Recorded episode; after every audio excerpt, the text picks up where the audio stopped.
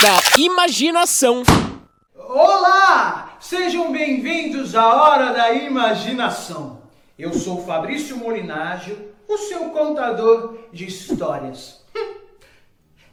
Era uma vez, num tempo perdido, é, havia um homem muito corajoso, o valente João.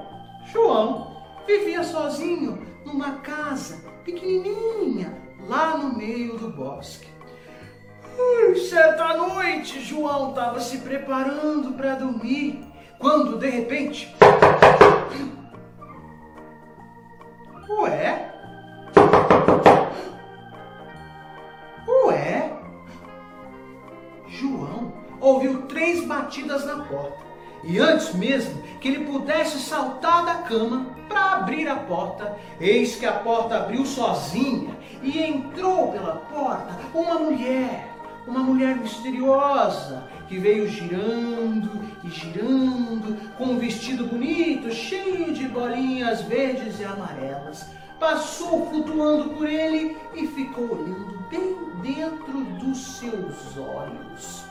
João achou aquilo muito estranho, mas antes mesmo que ele pudesse perguntar quem era, eis que surgiu uma segunda mulher que veio flutuando, flutuando e girando e girando. Seu vestido era da cor dos raios do sol e tinha bolinhas brancas e azuis. Passou pelo João, ficou do lado da outra moça e as duas ficaram olhando para ele.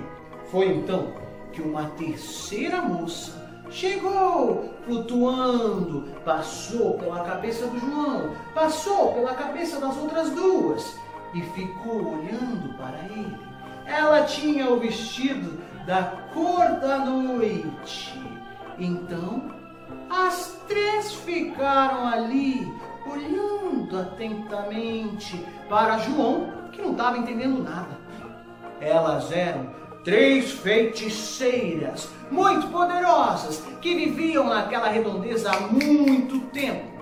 Então, a primeira delas foi logo lhe dizendo: Escuta aqui, rapaz, eu estou com fome, me arrume uma maçã.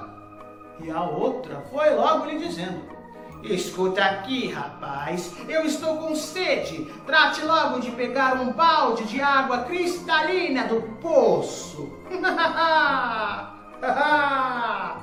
Ouviu? Gente, João ficou pensando naquilo, né? Mas como estava sob o efeito de um encantamento, João tratou logo de ir ó, até o poço que ficava lá no terreiro do quintal. Então pegou um balde e desceu até o fundo do poço para pegar um pouco daquela água que as feiticeiras haviam lhe pedido. Quando João desceu o balde pela terceira vez, uma voz lhe disse: Ei, João, Vá até a porta da sua casa, olhe para o lado em que o sol nasce e grite: A montanha das bruxas está pegando fogo! João não entendeu muito bem, mas correu lá para frente da casa dele, olhou bem para o lado que o sol nasce e gritou bem alto: A montanha das bruxas está pegando fogo! Nesse momento, as bruxas começaram a gargalhar e rodopiar, e rodopiar, e rodopiar, e rodopiar, e ó! Foram-se embora. Hum.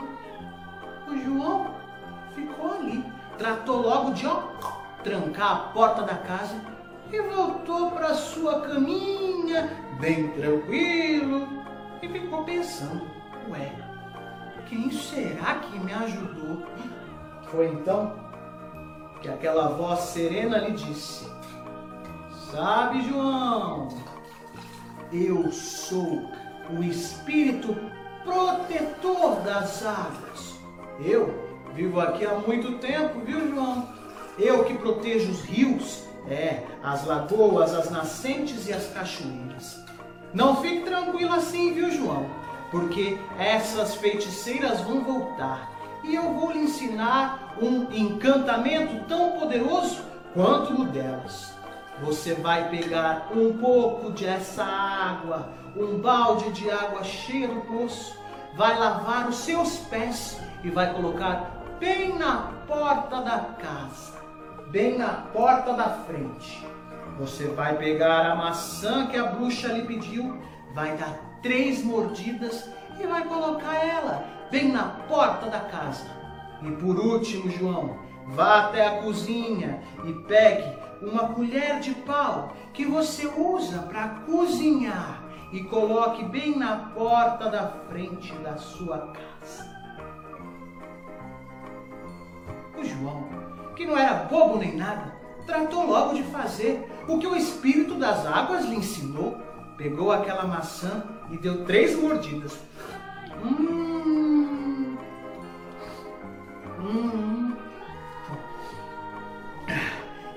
Depois colocou a maçã ali, olha, bem na porta da casa. Pegou então o balde de água do poço e lavou seus pés e também deixou ali. E por fim, a colher de pau que João usava para cozinhar e deixou ali. Bom, no dia seguinte, assim que anoiteceu, as feiticeiras voltaram e a primeira foi logo dizendo: Ei, sua água suja, saia já daí da frente! E a água lhe respondeu: Hum, sabe o que é, dona feiticeira? Eu eu fui derramada, eu derramei no gramado, eu fui derramada, caí na grama, e agora eu só respondo ao João, que me ama. E a feiticeira desapareceu.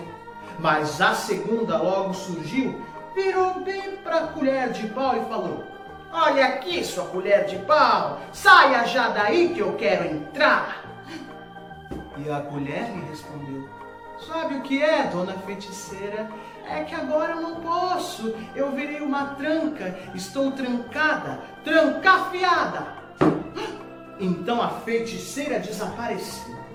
Mas por fim, faltava a sua irmã, que assim que chegou e olhou para a maçã, disse: Saia já daí, sua maçã danada! E a maçã lhe respondeu: Sabe o que é? senhora feiticeira, eu estou num feitiço muito poderoso e eu só obedeço ao João, aquele moço guloso. e as feiticeiras então começaram a girar e girar e girar e ó, desapareceram lá no meio da floresta. o João ficou muito feliz, afinal de contas agora ele estava livre. E desde aquele dia até hoje, ó, Nunca mais as feiticeiras foram vistas. E quando elas foram embora, deixaram cair um manto muito bonito.